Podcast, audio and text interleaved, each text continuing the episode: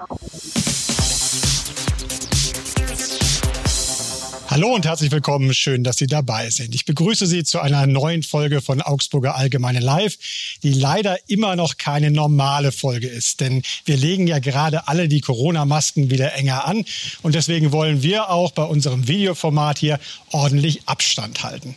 Aber wir wollen natürlich trotzdem ganz nah diskutieren, ganz eng diskutieren mit Ihnen, liebe Leserinnen und Leser, aber natürlich auch mit unserem Ehrengast, mit äh, einem Mann, der gerade in der Corona-Krise wieder in aller Munde ist. Einmal, weil er viele Milliarden Euro bereitstellen muss an Rettungspaketen, aber auch, weil er nicht ganz aus dem Blick verlieren darf, dass er in ziemlich genau einem Jahr Bundeskanzler der Bundesrepublik Deutschland werden möchte, Bundesfinanzminister und SPD-Kanzlerkandidat Olaf Scholz. Sie sehen, dass ich schon jede Menge Fragen hier bereit habe, aber auch Ihre Fragen sollen wie immer beim Live natürlich ordentlich zur Geltung kommen. Und deswegen habe ich mir Verstärkung ins Studio geholt, unseren Leseranwalt Axel Hechemann. Sind denn schon viele Fragen da, Axel? Es sind tatsächlich schon einige Fragen da. Trotzdem können Zuschauer draußen noch weiterhin Fragen an mich schicken und zwar an live.augsburger-allgemeine.de. Anfangen wollen wir aber natürlich mit Ihnen, Herr Scholz. Äh, schön, dass Sie da sind. Herzlich willkommen. Schönen guten Tag. Sie wirken wie immer relativ hanseatisch gelassen. Dabei könnte man eigentlich denken, dass Sie ein bisschen nervös werden. Denn in diesen Tagen sind Sie ja nicht nur Bundesfinanzminister, sondern auch Bundesschuldenminister. 216 äh, Milliarden Neuschulden in diesem Jahr, fast 100 Milliarden für das kommende Jahr schon angekündigt. Sind Sie gerade dabei, als Bundesregierung die Staatsfinanzen zu ruinieren, wie FDP-Chef Christian Lindner Ihnen vorgeworfen hat? Nein. Und zwar auch deshalb nicht, weil wir in den letzten Jahren sehr ordentlich gewirtschaftet haben. Wir haben am Ende des Jahres 2019 das erste Mal seit vielen, vielen Jahren alle Maastricht-Kriterien, die in Europa für Finanzstabilität gelten, eingehalten.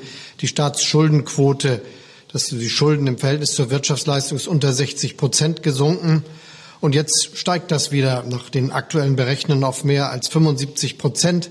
Das ist die Situation, die sich jetzt ergeben wird. Und das ist aber etwas, was wir kennen.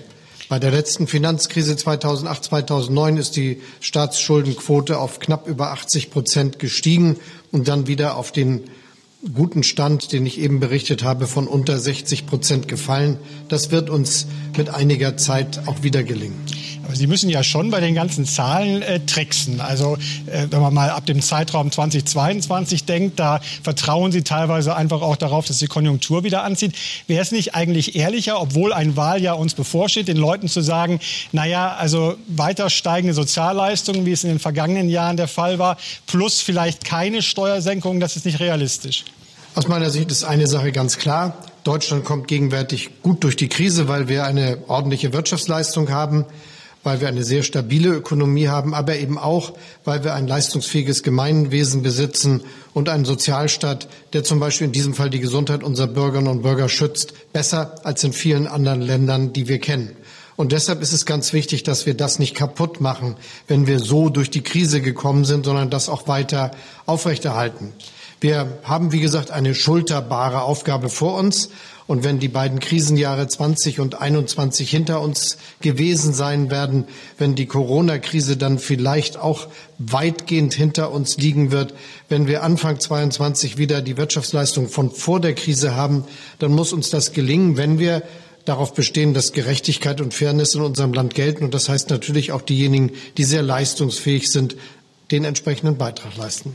Das würde konkret heißen, Steuererhöhungen für besonders gut Verdienende könnten Sie sich vorstellen. Ich meine, ich bin Sozialdemokrat, das ist kein Geheimnis. Das hatten wir schon nach der letzten Bundestagswahl als äh, einen Weg vorgeschlagen, der für unser Land wichtig ist. Ganz klar ist, wer jetzt Steuersenkungen für Spitzenverdiener und sehr vermögende Leute verspricht, der verspricht etwas, was nur zu Lasten unseres Gemeinwesens funktionieren kann.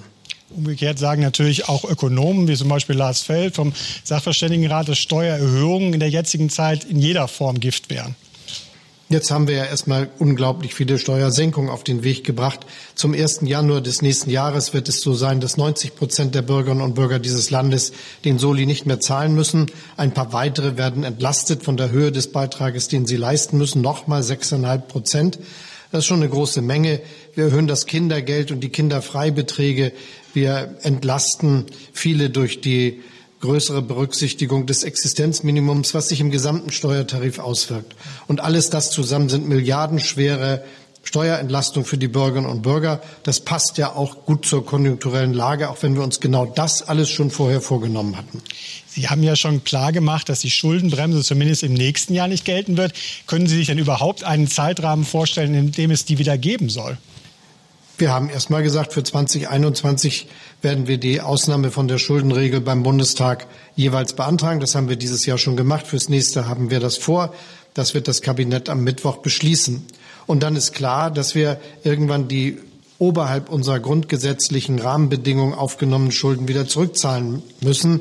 Das ist jetzt äh, vorgeschlagen, schon mit den Beschlüssen dieses Jahres bis 2043 zu erreichen. Man sieht also, solide Finanzpolitik wird auch nach der Krise wichtig sein. Aber es muss eine sein, die dafür sorgt, dass wir, wie gesagt, unser leistungsfähiges Gemeinwesen erhalten und die vielen Investitionen, die wir uns für die Zukunftsfähigkeit unseres Landes vorgenommen haben, haben, was die Digitalisierung betrifft, was die Infrastruktur von Straßen und Schienen betrifft, was die Frage des Einstiegs in die Wasserstoffwirtschaft betrifft, dass wir das voranbringen, damit wir auch in 20 Jahren noch gute Arbeitsplätze haben. Sie haben angesprochen, was alles zum 1. Januar kommt, was ja nicht mehr dann gelten wird, zumindest nach der jetzigen Planung, ist die Mehrwertsteuersenkung. Es gibt ja schon einige, die sagen, man müsste das auch noch ausdehnen. Da haben Sie sich immer sehr vehement gegen gesträubt. Das gilt auch noch? Wir sind als Regierung sehr einig in dieser Frage. Die Senkung der Mehrwertsteuer war eine zeitlich befristete Maßnahme, die deshalb funktioniert hat, weil sie ganz plötzlich gekommen ist, als gerade keiner damit gerechnet hat, weil sie doch sehr massiv war und weil sie zeitlich befristet war.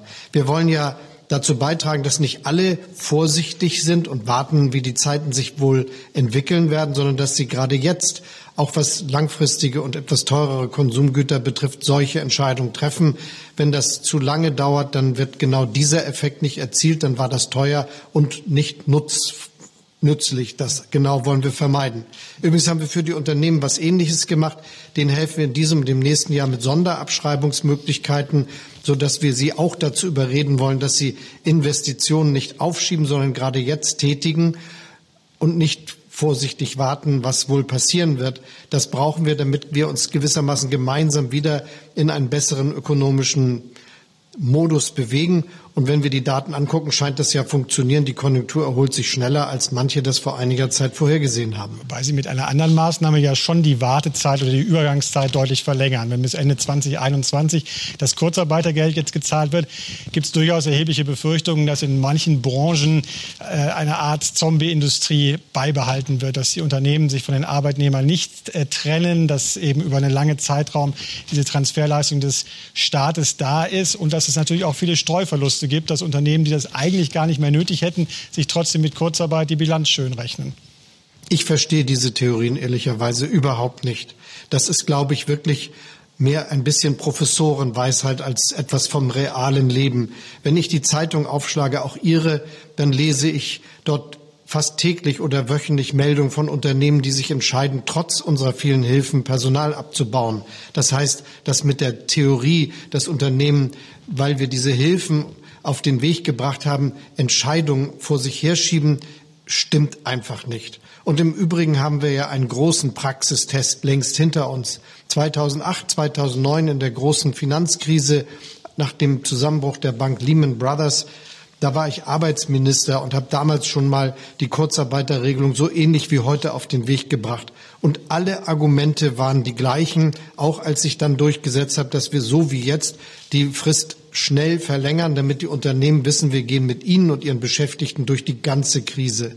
Hinterher hat sich gezeigt, dass Deutschland deshalb schneller aus der Krise wieder rausgekommen ist, weil die Beschäftigten noch in den Unternehmen waren. In der ganzen Welt ist das von allen ökonomischen Institutionen sehr gelobt worden und alle machen uns das jetzt nach. In der EU gibt es ein eigenes Programm, damit Kurzarbeitergeldregelungen auch anderswo gemacht werden können. Andere Staaten in der Welt tun das. Kurzarbeit ist ein Wort aus Deutschland, das exportiert wurde, weil das so gut funktioniert hat.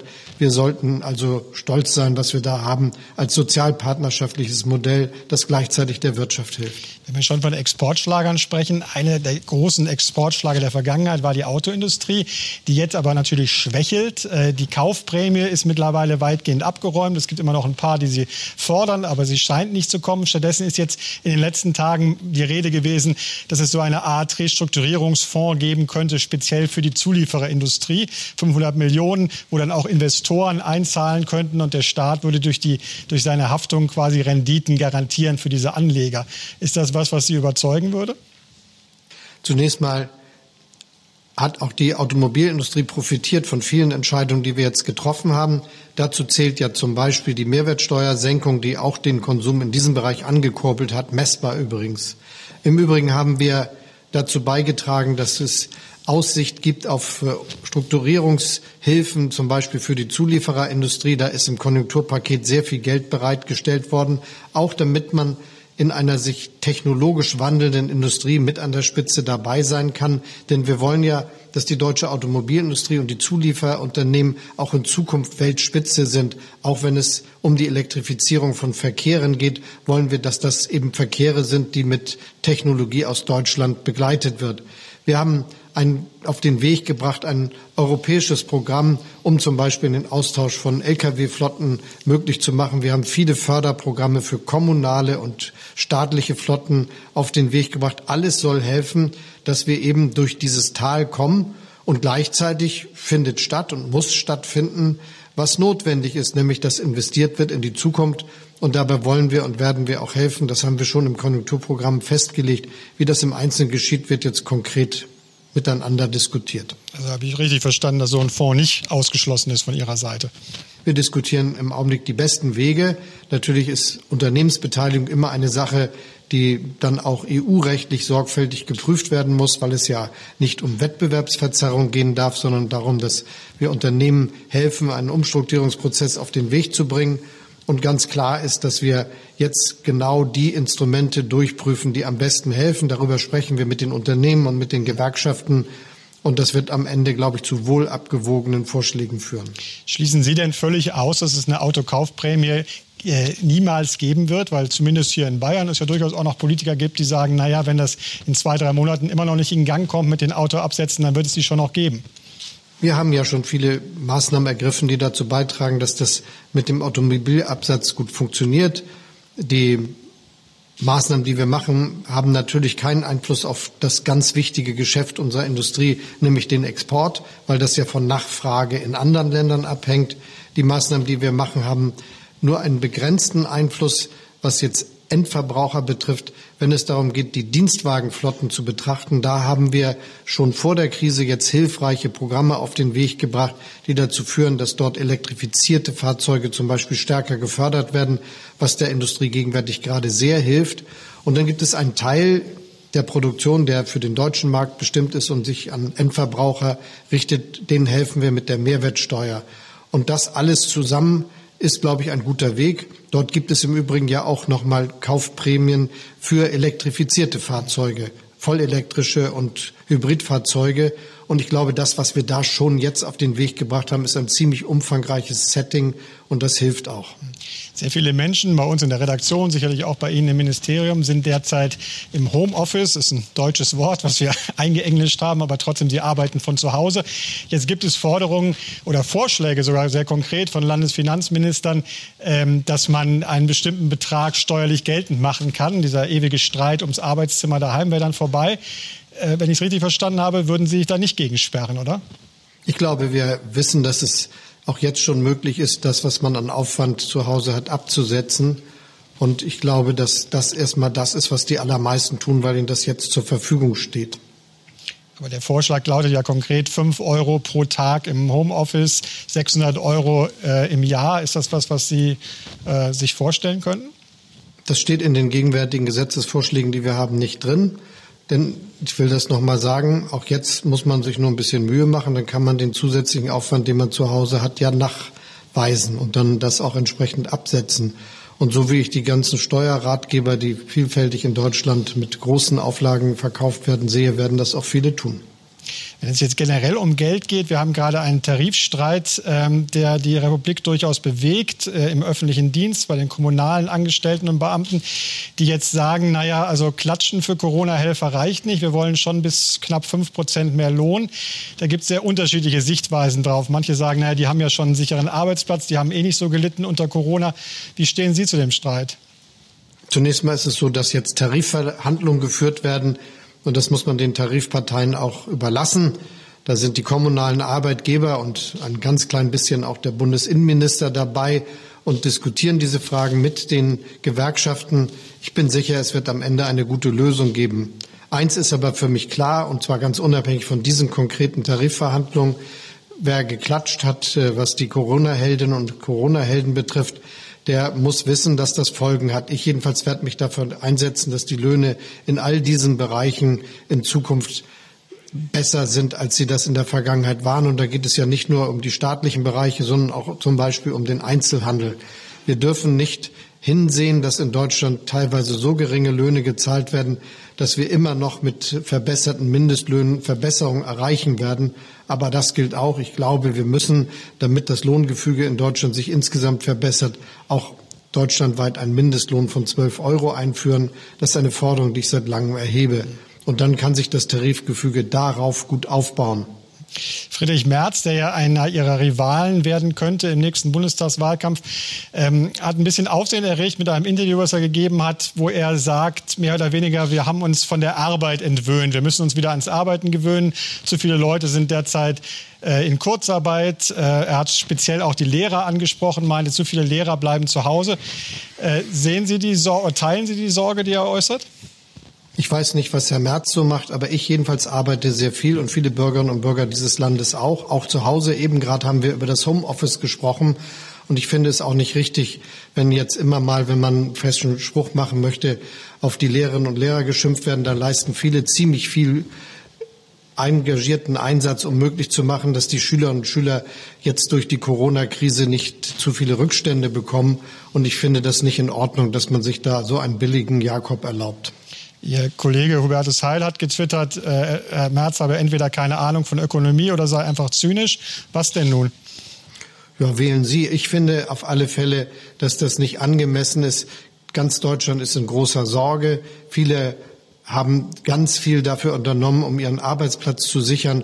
Unglaublich viele Bürgerinnen und Bürger haben ganz viel Fleiß an den Tag gelegt, damit wir gut durch diese Situation kommen. Und die fragen sich schon irritiert, was denn eigentlich hier gesagt wird. Ich finde, das war jetzt nicht so gelungen und vielleicht wird es ja auch nicht mehr gesagt.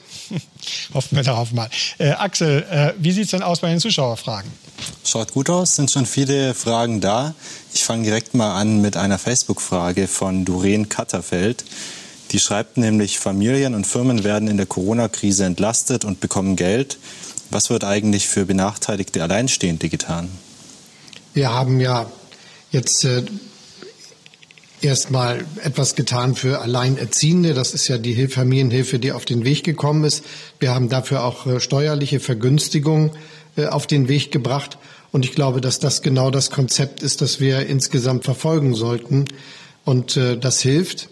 Aus meiner Sicht kommt dann im Übrigen ja die Steuersenkung, die ich vorhin angesprochen habe, zum Jahresanfang allen anderen auch zugute.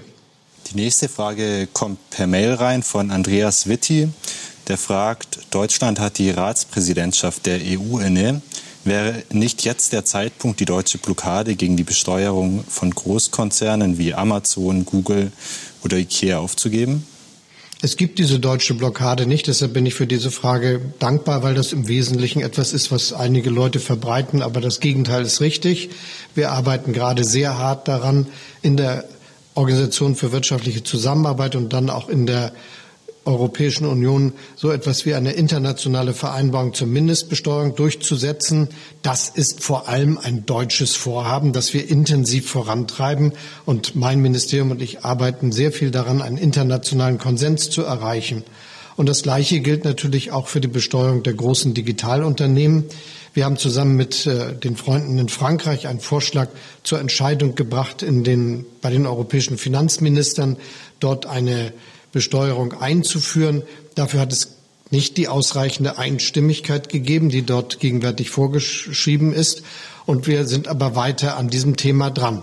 Und in den internationalen Verhandlungen, über die ich eben gesprochen habe, wird genau die Frage gerade mitverhandelt, wie kann man eine fairere Besteuerung der großen Digitalunternehmen international verabreden. Und wir sind fest entschlossen, dass das eine Rolle spielt. Im Übrigen ist auf den Vorschlag Deutschlands, und das heißt auch meinen Vorschlag hin, Teil des Pakets der europäischen Regierung über die Frage, wie man mit der Corona-Krise umgeht, auch die, Aussa die, das, die klare Erklärung, wir wollen die Kredite, die jetzt aufgenommen werden, für die Europäische Union zur Krisenbekämpfung zurückzahlen, zum Beispiel durch eigene Einnahmen. Da gibt es Erlöse aus dem Emissionshandel, aber da gibt es auch Erlöse aus der Besteuerung von digitalen Unternehmen. Und äh, das, glaube ich, gehört alles zusammen. Wir hatten heute einen sehr besonderen Tag hier in Bayern. Sie haben es sicherlich gesehen. Äh, die Infektionsraten für Corona gehen so deutlich wieder hoch, dass es beispielsweise jetzt Maskenpflicht auf öffentlichen Plätzen in Bayern geben soll. Geredet wird auch über ein Alkoholverbot an vielen Stellen.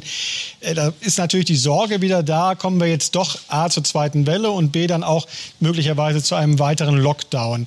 Sie als Bundesfinanzminister, glauben Sie, wir könnten uns als Volkswirtschaft überhaupt noch mal einen Lockdown leisten?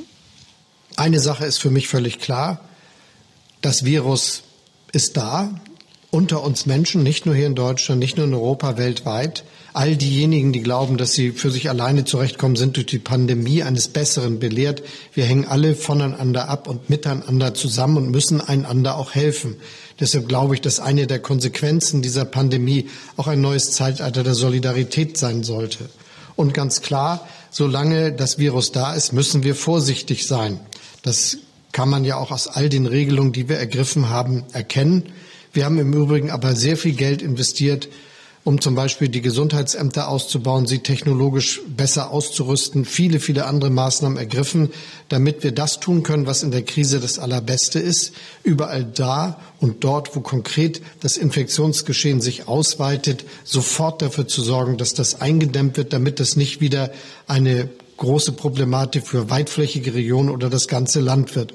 Und mit dieser energischen und entschlossenen Strategie werden wir versuchen, sehr weit zu kommen und immer weiter zu kommen, bis wir einen Impfstoff haben und Therapien haben und die auch so wirksam verteilt sind, dass wir dann einmal ein wenig entspannter nach vorne gucken können. Aber Vorsicht bleibt angesagt, Masken tragen übrigens auch überall da, wo wir das miteinander vorgesehen haben. Und ich glaube, wer vorsichtig miteinander umgeht, trägt auch dazu bei, dass sich das Pandemiegeschehen von uns allen gemeinsam besser beherrschen lässt. Also die Frage nach dem Lockdown jetzt ein bisschen ausgewichen sind. Es gibt ja durchaus Leute, die sagen, egal was passiert, einen richtigen Lockdown der Wirtschaft können wir uns einfach nicht mehr leisten. Ich glaube, dass es nicht darum geht, dass wir jetzt Cassandra-Rufe erklingen lassen. Was wir brauchen, ist entschlossene Leadership. Und das heißt, dass wir dafür sorgen, dass unser Gemeinwesen schnell und zügig handelt und die Möglichkeiten dazu hat. Ein Teil der großen Milliardensummen, die gegenwärtig in den Bundeshaushalten zur Ausgabe anstehen, hat genau damit zu tun, dass wir dazu in der Lage sind, nämlich die Gesundheit unserer Bürgerinnen und Bürger zu schützen. Zu den Corona-Helden gehören für viele ja auch Polizisten. Als die Corona-Demo in Berlin war und einige Polizisten den Reichstag gegen Leute, die ihn stürmen wollten, äh, verteidigt haben, wurden sie gefeiert. Ähm, jetzt gibt es aber auch viele Diskussionen gerade über extreme Tendenzen in der Polizei. Da gibt es die Diskussion darüber, die auch einige Landesminister vorantreiben wollen, dass es eine Studie endlich geben soll zu äh, rechten Umtrieben in der Polizei. Der Bundesinnenminister Horst Seehofer möchte das auf keinen Fall. Äh, wie sehen Sie das? Zunächst mal finde ich, können wir alle gemeinsam in Deutschland unserer Polizei vertrauen. Da sind tolle Männer und Frauen aktiv, die dafür sorgen, dass unsere Sicherheit gewährleistet sind und die sehr gut ausgebildet sind und mit gutem, klugen Verstand dafür sorgen, dass äh, konfliktäre Situationen in unserem Land äh, nicht sich so eskalierend entwickeln wie anderswo. Ich finde das immer wieder bewundernswert, was da einige wirklich an den Tag legen, an Bereitschaft, Konflikte zu deeskalieren und dafür zu sorgen, dass diejenigen, die schlimme Dinge vorhaben, damit nicht durchkommen. Und nochmal großen Dank auch an die diejenigen, die dafür gesorgt haben, dass das Parlament beschützt wird vor denjenigen, die damit merkwürdigen Fahnen aus einer schlimmen, dunklen Vergangenheit versucht haben, voranzukommen. Das war wirklich eine großartige Leistung. Dass wir gleichzeitig immer aufpassen müssen, was sich innerhalb unserer Sicherheitsorgane zuträgt. Das gehört zu einer guten Polizeiführungsarbeit dazu. Das sehen auch alle Polizistinnen und Polizisten, die ich kenne, genauso. Und dazu gehört natürlich auch, dass wir uns das notwendige Wissen verschaffen.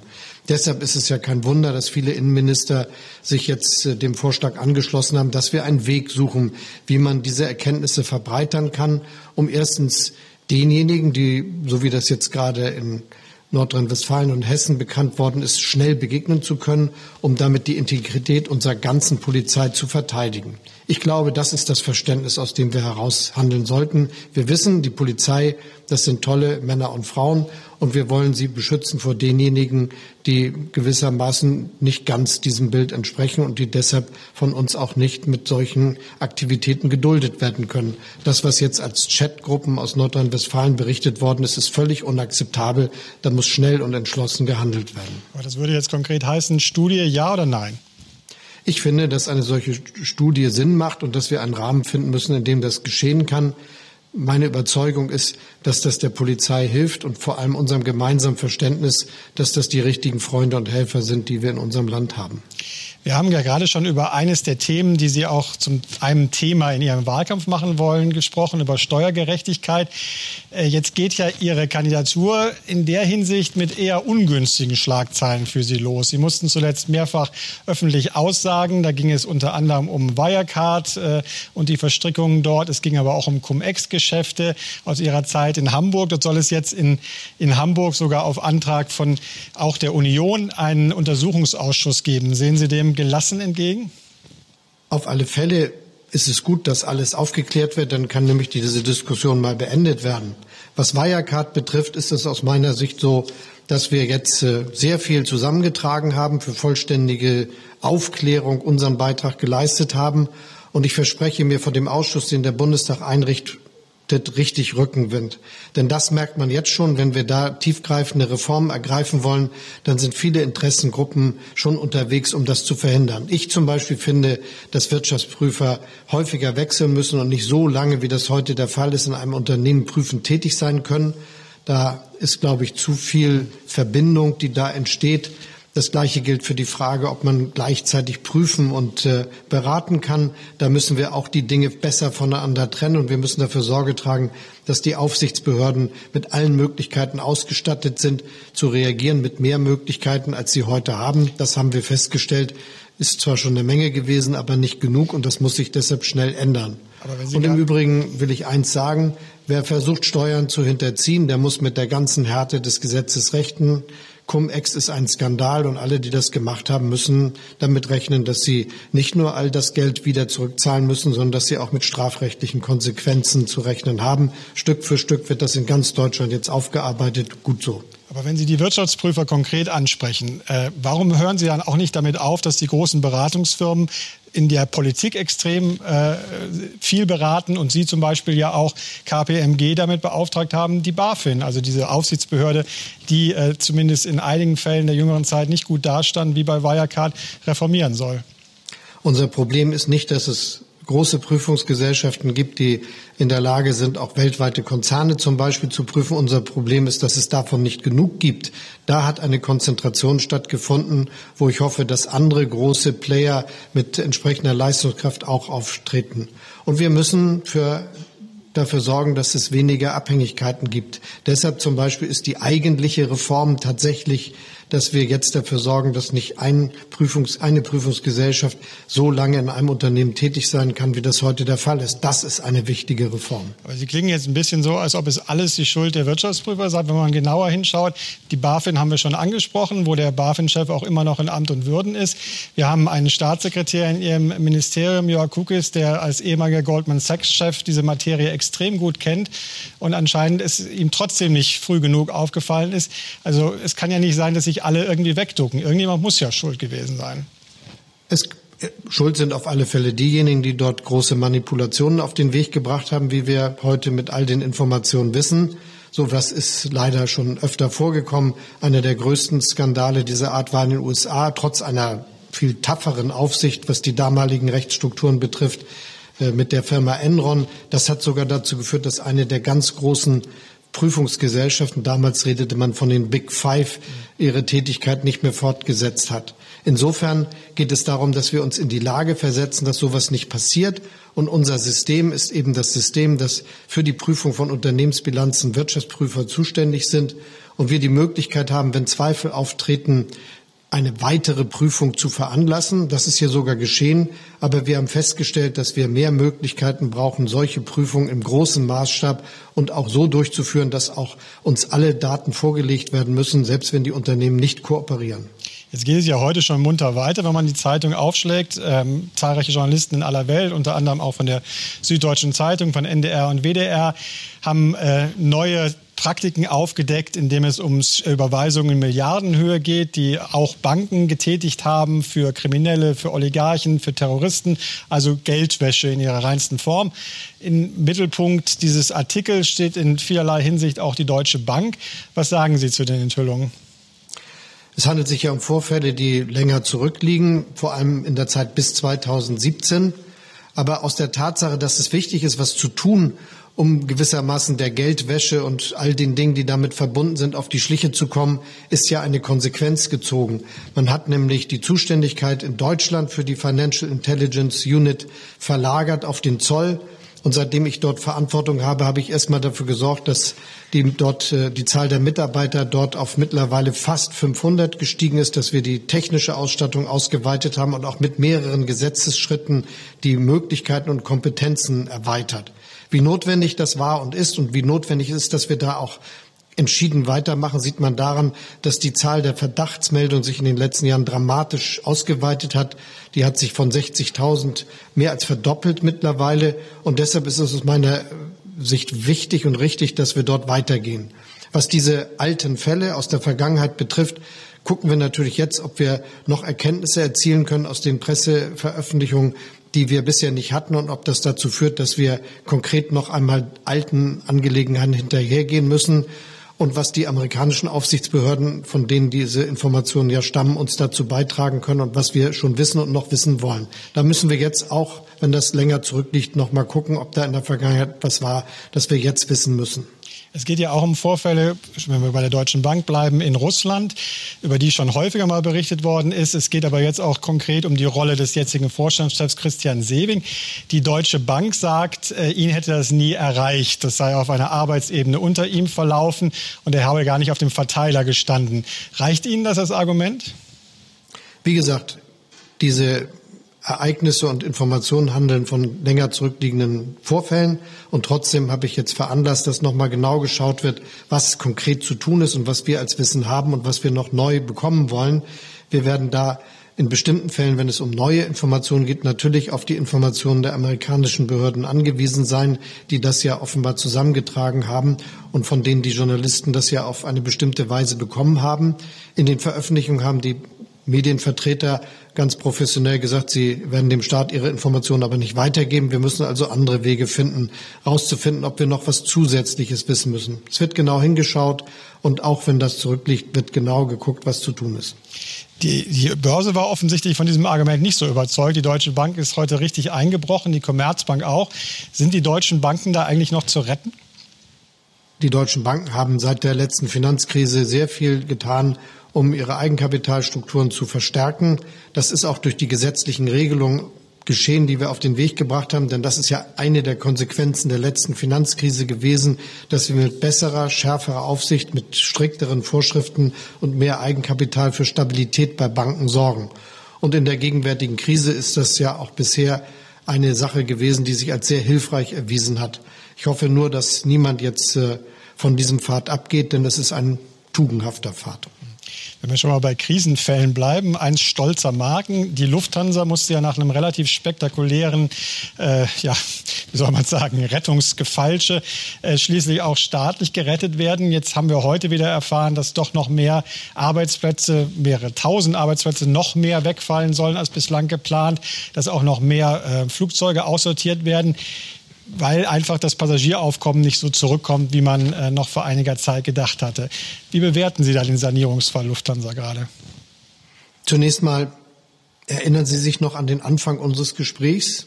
Da ging es zum Beispiel um sogenannte Zombie-Unternehmen, die äh, gewissermaßen jetzt ihre notwendigen Restrukturierungen aufschieben würden. Diese Theorie ist wirklich nicht richtig wie ich vorhin schon gesagt habe. Und auch hier sieht man, die Lufthansa hat eine erhebliche Staatshilfe bekommen, die auch mit Eigenkapital verbunden ist und mit Kreditlinien, damit sie durch diese Krise kommen kann. Aber sie drückt sich nicht vor Restrukturierungsmaßnahmen, die natürlich trotzdem diskutiert werden und wie ich hoffe auch in sozialpartnerschaftlicher Weise mit den Betriebsräten und Gewerkschaften.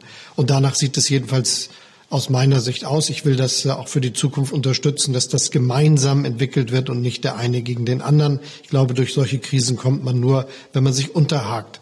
Ganz konkret haben wir aber unsere Hilfen gegeben, weil wir überzeugt sind, dass die Lufthansa ein leistungsfähiges Unternehmen ist, das nach der Corona-Krise wieder profitabel sein wird und eine der äh, leistungsfähigsten Fluggesellschaften der Welt. Von Lufthansa-Seite hört man natürlich häufiger, dass die Bedingungen des, Staat, des Staates einfach zu streng gewesen seien oder zumindest in dieser Krise zu streng seien, dass beispielsweise die Zinsen für Kredite zu hoch seien. Die Kreditzinsen, die wir nehmen, sind solche, die auch EU-rechtlich vorgeschrieben sind im Einzelfall, wo das der Fall ist. Und selbstverständlich haben wir unsere Eigenkapitalhilfen so ausgestaltet, dass der Staat nicht nur für die Verluste zuständig ist, sondern auch, wenn es irgendwann wieder besser läuft, davon ein bisschen profitieren kann. Das war in der letzten Krise nicht immer so und ich bin deshalb sehr zufrieden damit, dass es gelungen ist, das auch gegen politische Widerstände in diesem Fall durchzusetzen. Die Steuerzahlerinnen und Steuerzahler, die Bürgerinnen und Bürger wollen von uns schon, dass wir jetzt mit massiver Hilfe unterwegs sind, um die Wirtschaft, die Arbeitsplätze zu stabilisieren. Aber sie wollen auch, dass wir auf das Geld aufpassen und das tun wir. Das tue ich. Also sprich, die Lufthansa sollte keine zweite Kommerzbank werden, denn da steckt der Staat ja immer noch drin, weil man die Verluste nicht realisieren will. Meine feste Überzeugung ist, dass die Lufthansa sich wieder äh, in die Luft bewegen wird und dass sie erfolgreich sein wird und Gewinne machen wird. Und damit das geschieht, müssen wir ihr jetzt helfen. Das tun wir. Axel, wie sieht es aus mit den Zuschauerfragen? Ja, zum Thema Corona-Krise kann ich ganz gut mit einer Zuschauerfrage anschließen. Katrin Rabisch hat uns per Mail geschickt, einen ganzen Fragenkatalog sogar. Ähm, ich habe eine provokante Frage rausgepickt und zwar sagt sie, wir und an was dürfen unsere alten, hochbetagten Menschen noch sterben? Sie sagt, an Erkältungserregern, Influenza, Krankenhauskeimen und so weiter offenbar schon, an Corona und anderen zukünftigen neu zu identifizierenden Erregern aber nicht, also wie zum Beispiel Corona. Wie sehen Sie das? Ich glaube, wir müssen insgesamt dafür sorgen, dass wir die beste Unterstützung für alle Bürgerinnen und Bürger organisieren. Und deshalb müssen natürlich auch Altenpflegeeinrichtungen zum Beispiel oder Krankenhäuser so ausgestaltet sind, dass man dort äh, die beste Behandlung bekommt und dass äh, man keine dass die Gefahren nicht größer werden als kleiner. Das ist ja das, warum wir jetzt so viel Geld für die Stärkung unseres Gesundheitswesens zur Verfügung stellen. Und das ist ja auch der Grund, warum ja im internationalen Vergleich die Zahlen hierzulande ganz gut sind.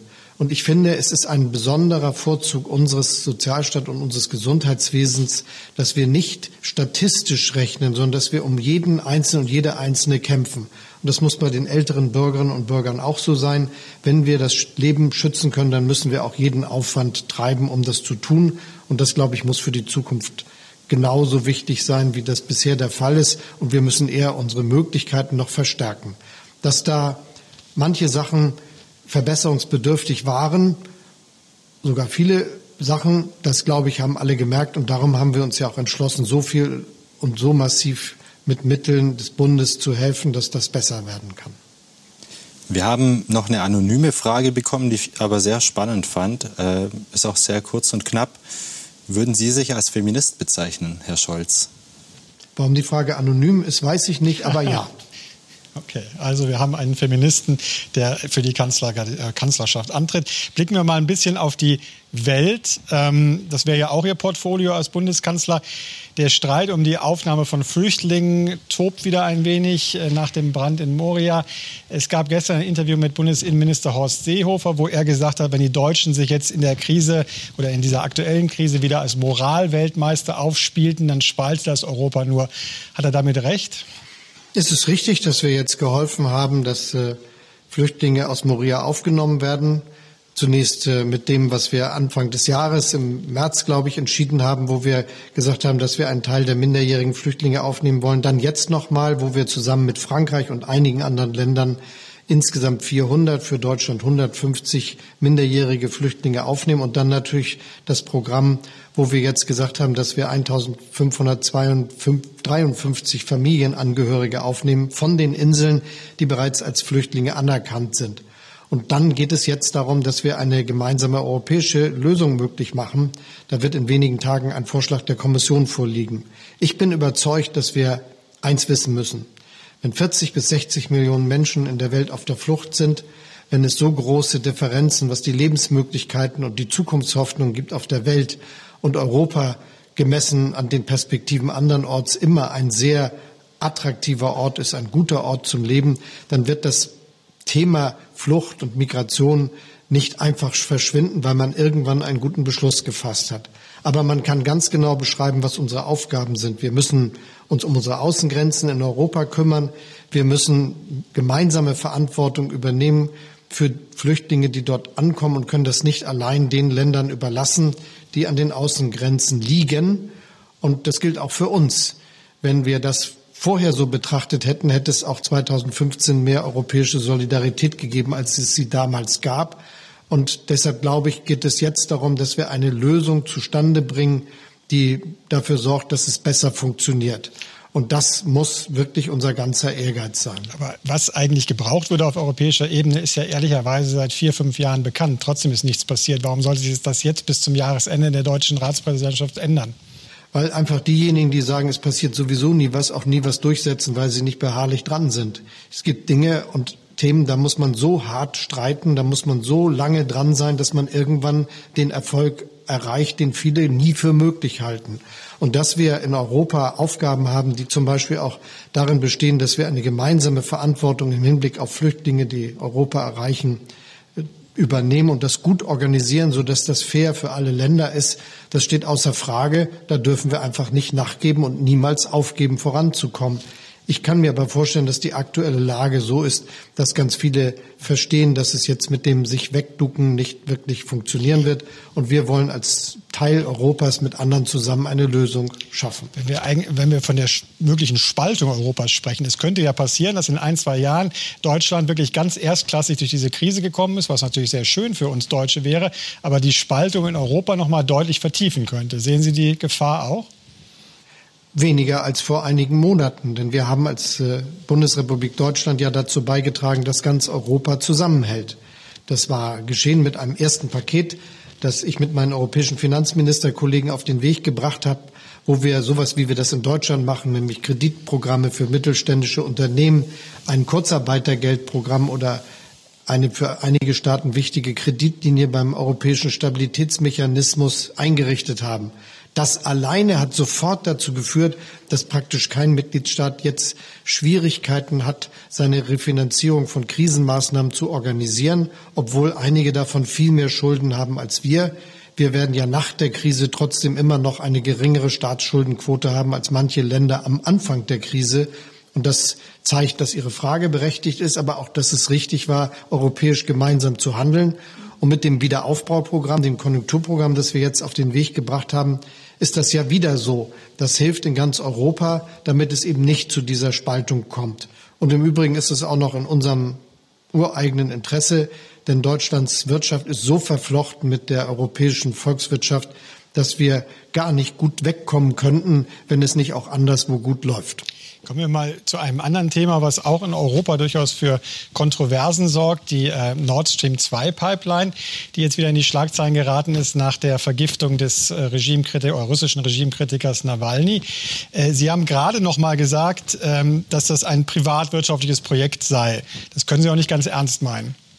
Doch, es ist ein privatwirtschaftliches Projekt, an dem sehr, sehr viele Unternehmen aus Deutschland und Europa beteiligt sind, die das für sich gerechnet haben, was sie jeweils dort an wirtschaftlichem Engagement einsetzen. Und im Übrigen ist es so, dass die Versorgung, die Deutschland hat, mit Gas nur ein Teil unserer gesamten Energieversorgung ausmacht. Das ist nicht das meiste. Es ist sehr viel, aber es ist nicht das meiste. Und von diesem Teil ist ein Teil aus Russland. Wir sind sehr diversifiziert. Wir bekommen Gas aus Russland über die Ukraine. Wir bekommen es äh, über eine Pipeline durch Polen und wir bekommen es durch, schon jetzt durch eine Ostsee-Pipeline. Daneben gibt es sehr viel norwegisches Gas, das wir auch durch Pipeline bekommen. Es gibt äh, Gas aus den, der niederländischen Nordsee gewissermaßen. Wir haben ein wenig sogar aus Großbritannien und aus vielen anderen. Wir sind an das europäische Pipeline-Netz angeschlossen. Deutschland ist also nicht abhängig von irgendjemandem Und wir diversifizieren unsere Energieversorgung immer weiter.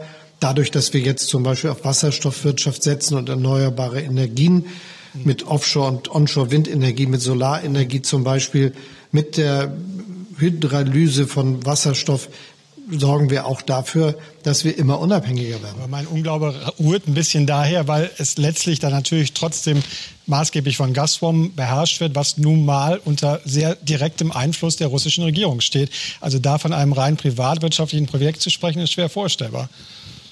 Es ist aber nicht ein staatliches Projekt aus Deutschland, sondern das ist ja die Frage, um die es immer wieder geht.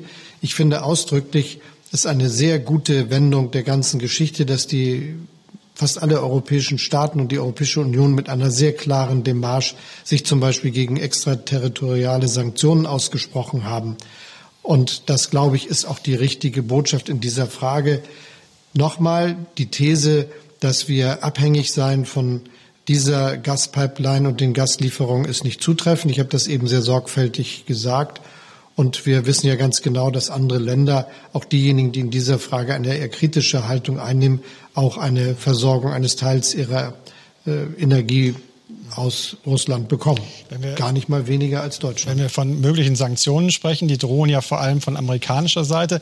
Es gab zuletzt Berichte, laut denen Sie bereit wären, Flüssiggasterminals für US-amerikanisches Gas zu finanzieren, um den Amerikanern entgegenzukommen, damit die im Gegenzug äh, keine Sanktionen gegen Nord Stream 2 verhängen. Was ist da dran?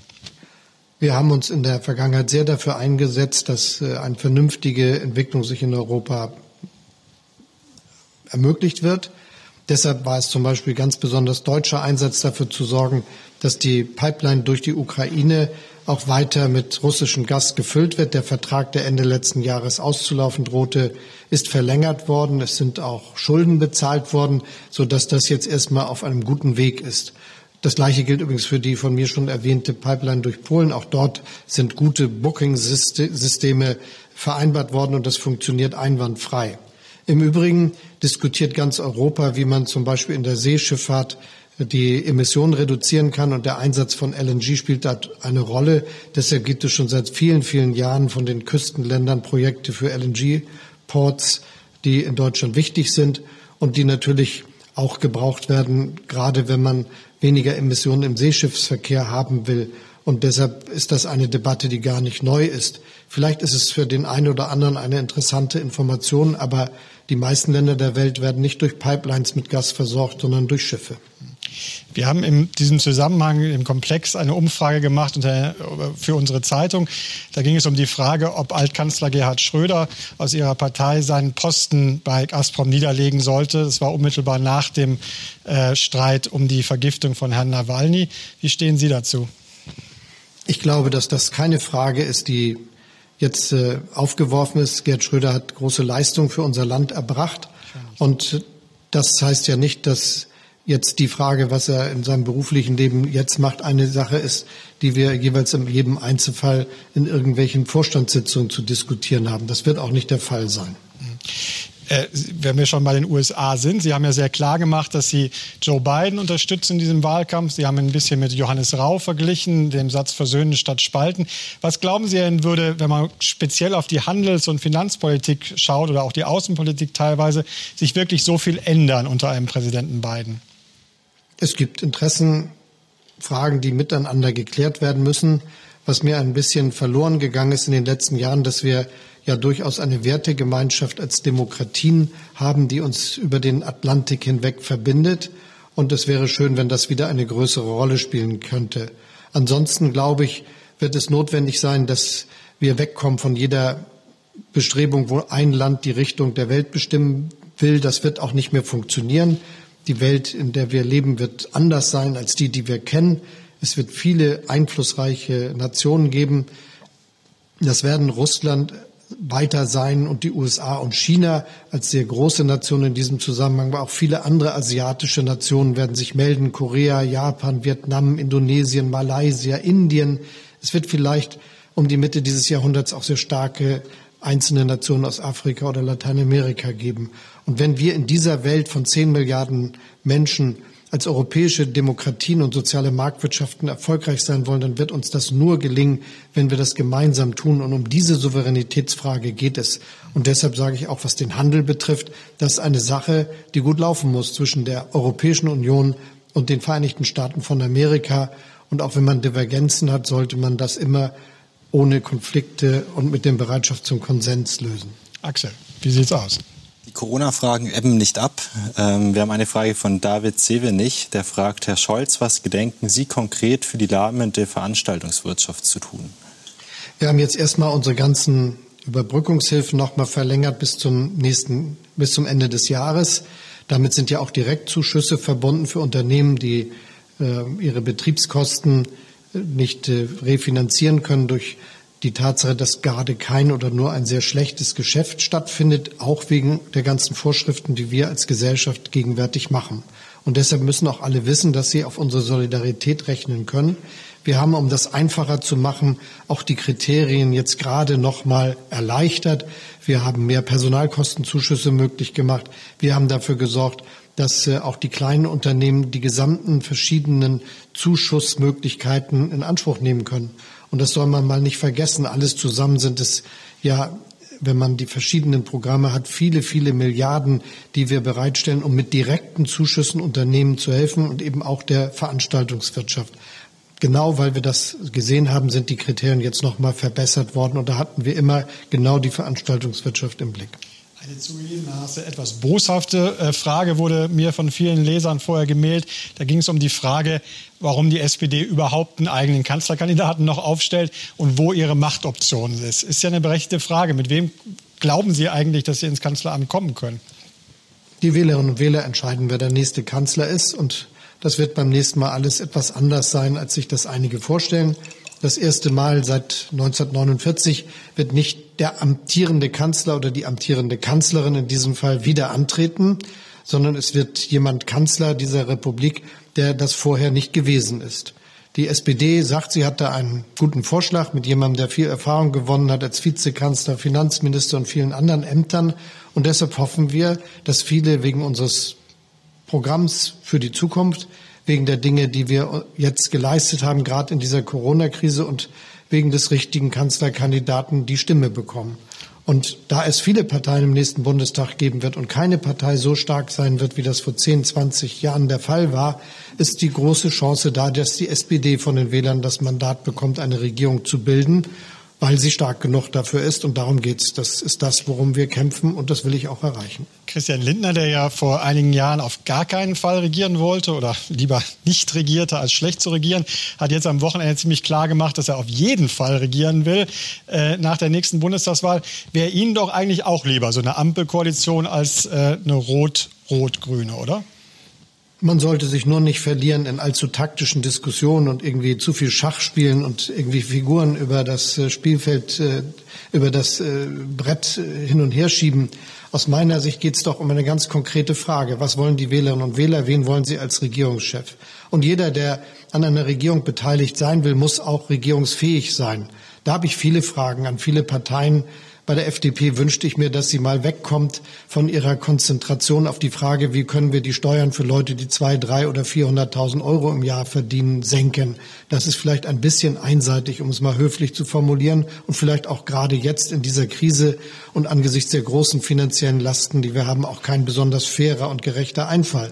Manche erinnern sich ja gar nicht mehr, aber wir haben mal mit einer FDP zusammen das Betriebsverfassungsgesetz verbessert, den Betriebsräten mehr Rechte gegeben und dafür gesorgt, dass in großen Unternehmen Aufsichtsräte gebildet werden, wo zur Hälfte Arbeitnehmer und Arbeitgeber sitzen. Mal sehen. Mal sehen, auch wenn man sich alles offen halten will, aber eine große Koalition nochmal mit der Union, die können Sie ausschließen, ne? Das will, glaube ich, bei der Union niemand und auch bei uns ist niemand auf diesem Weg unterwegs. Es kann nicht sein, dass die beiden größten Parteien des Landes immer wieder weiter regieren. Es muss auch politische Auseinandersetzungen geben um die Zukunft des Landes. Und das ist für mich wichtig. Ich will sagen, wir haben das ganz gut hingekriegt, auch gemeinsam jetzt in der Krise. Ich glaube, das muss auch unterstrichen werden und da gibt es auch nichts äh, von wegzureden. Und trotzdem geht es, wenn es um die Zukunft des Landes geht, um sehr, sehr viel. Was machen wir nach Corona? Wir haben es anfangs schon diskutiert. kriegen wir das stark gemacht, was uns jetzt hilft, leistungsfähiges Gemeinwesen und ein guter Sozialstaat, oder wird das alles abgebaut? Ich bin dafür, dass wir erhalten, was uns jetzt durch die Krise geführt hat und es noch besser machen. Und zum Zweiten geht es um die großen Zukunftsfragen unserer Gesellschaft. Zum Beispiel, wie können wir dafür sorgen, dass der Respekt wieder mehr Bedeutung gewinnt? Unsere Gesellschaft geht immer mehr auseinander. Viele, die tolle Sachen leisten, haben das Gefühl, dass was sie tun, wird nicht richtig anerkannt. Ich finde, jeder leistet etwas, ob er in einer Lagerhalle arbeitet, ob sie Handwerkerin ist, ob man in einer Werbeagentur tätig ist, Ingenieurin in einem großen Unternehmen oder ein Theater leitet. Wir brauchen eine gesellschaftliche Koalition all derjenigen, die zusammenhalten wollen und die anerkennen, was andere leisten. Das ist ein großes Thema für mich und wo die Sozialdemokratische Partei und ich wollen, dass das im nächsten Jahrzehnt besser läuft, als es jetzt der Fall ist. Und dann natürlich die Zukunftsfragen, die wir so ein bisschen schon diskutiert haben. Wie kriegen wir wirtschaftlich die Zukunft erobert? Wie kriegen wir den menschengemachten Klimawandel aufgehalten? Und wie schaffen wir ein starkes Europa? Warum hat eigentlich die Union, die so stark in den Umfragen ist, noch keinen Kanzlerkandidaten? Na, ich freue mich auf die Diskussionen, die da noch vor uns liegen. Und ansonsten, glaube ich, werden irgendwann Anfang nächsten Jahres, wahrscheinlich so gegen März, die meisten realisieren, doch, es gibt eine Bundestagswahl und die Amtsinhaberin tritt nicht mehr an. Und dann, glaube ich, wird viel Bewegung in die Parteienlandschaft Deutschlands kommen. An deren Ende steht ein Sozialdemokrat als Kanzler. Aber Ihnen müsste doch eigentlich als Wahlkampfhilfe, wir haben über Herrn Merz gerade kurz gesprochen, jemand wie Friedrich Merz oder jemand wie Markus Söder, die klar polarisieren, äh, viel mehr taugen, weil sie dann ihre Basis eher mobilisieren könnten, als wenn der vermittelnde Herr Laschet unterwegs ist. Ich mache mir nicht solche Gedanken. Dafür haben diejenigen, die jetzt Kanzlerkandidaten der Union werden sollen, jetzt zu häufig gewechselt. Und es geht ja auch noch eine Zeit lang hin und her. Ich nehme es, wie es kommt. Und ich glaube, die Bürgerinnen und Bürger auch. Und dann werden sie eine klare Wahl haben. Bei der SPD wissen schon mal alle, woran sie sind. Eine Frage noch von mir, bevor wir noch mal zu den Zuschauern kommen. Werden Sie sich eigentlich wie Ihr Vorgänger Martin Schulz im Wahlkampf von einem Reporter hinter den Kulissen begleiten lassen? Nein. Okay, das ist schon mal ausgeschlossen. Und doch noch eine kleine Anschlussfrage. Plant man eigentlich irgendwie, wenn man so eine Kanzlerkandidatur angeht, dass man sich irgendwie neu erfindet? Äh, sie galten mal zwischendurch als der Scholzomat, weil sie eher nicht zu Wortspielen neigten. Jetzt zuletzt sind sie eher mit Begriffen wie Wumms aufgefallen. Wir kommen mit Wumms aus der Krise. Ist das schon die Neuerfindung des Olaf Scholz? Ich finde, wir erfinden uns, wenn wir ein bisschen nach vorne gucken und aktiv am Leben teilnehmen, jeden Tag neu, alle miteinander das gilt auch für jemanden wie mich. Und eins ist ganz klar, ich freue mich, dass ich jetzt mit all den Erfahrungen, die ich in der Vergangenheit gewinnen konnte, daran arbeiten kann, wie Deutschland eine bessere Zukunft bekommt. Und vor allem an einer entscheidenden Weichenstellung. Denn dieses Jahrzehnt, das mit diesem Jahr begonnen hat, die 20er Jahre, die werden entscheidend für die Frage, wie unser Land in Zukunft sein wird.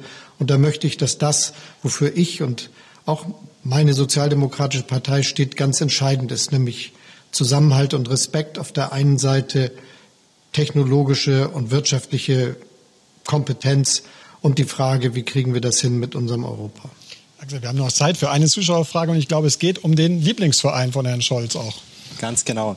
Die Kanzlerfrage interessiert äh, auch unsere Zuschauerin Lara Hammer. Sie schreibt, als HSV-Fan hat man es ja nicht immer leicht. Welche Eigenschaften eines HSV-Fans können Sie für die nächsten Monate als Kanzlerkandidat gut gebrauchen? Man muss einfach daran glauben, dass es am Ende gut ausgeht. Das ist äh, eine Erfahrung der letzten Zeit und ich bin da ganz zuversichtlich, dass das in dem einen wie in dem anderen Fall so sein wird. Also wir sind optimistisch für den HSV, wir sind optimistisch für den Bundestagswahlkampf ganz generell, ohne Partei zu ergreifen. Äh, ganz herzlichen Dank, Herr Bundesminister Scholz, für Ihre Zeit. Ganz herzlichen Dank Ihnen äh, fürs Mitmachen, für Ihre vielen Fragen. Wir hoffen ein bisschen Maske hinterher, dass wir nächstes Mal wieder live vielleicht sogar auftreten können. Bis dahin bleiben Sie uns gewogen. Vielen Dank. Das hoffe ich auch. Vielen Dank, Herr Scholz.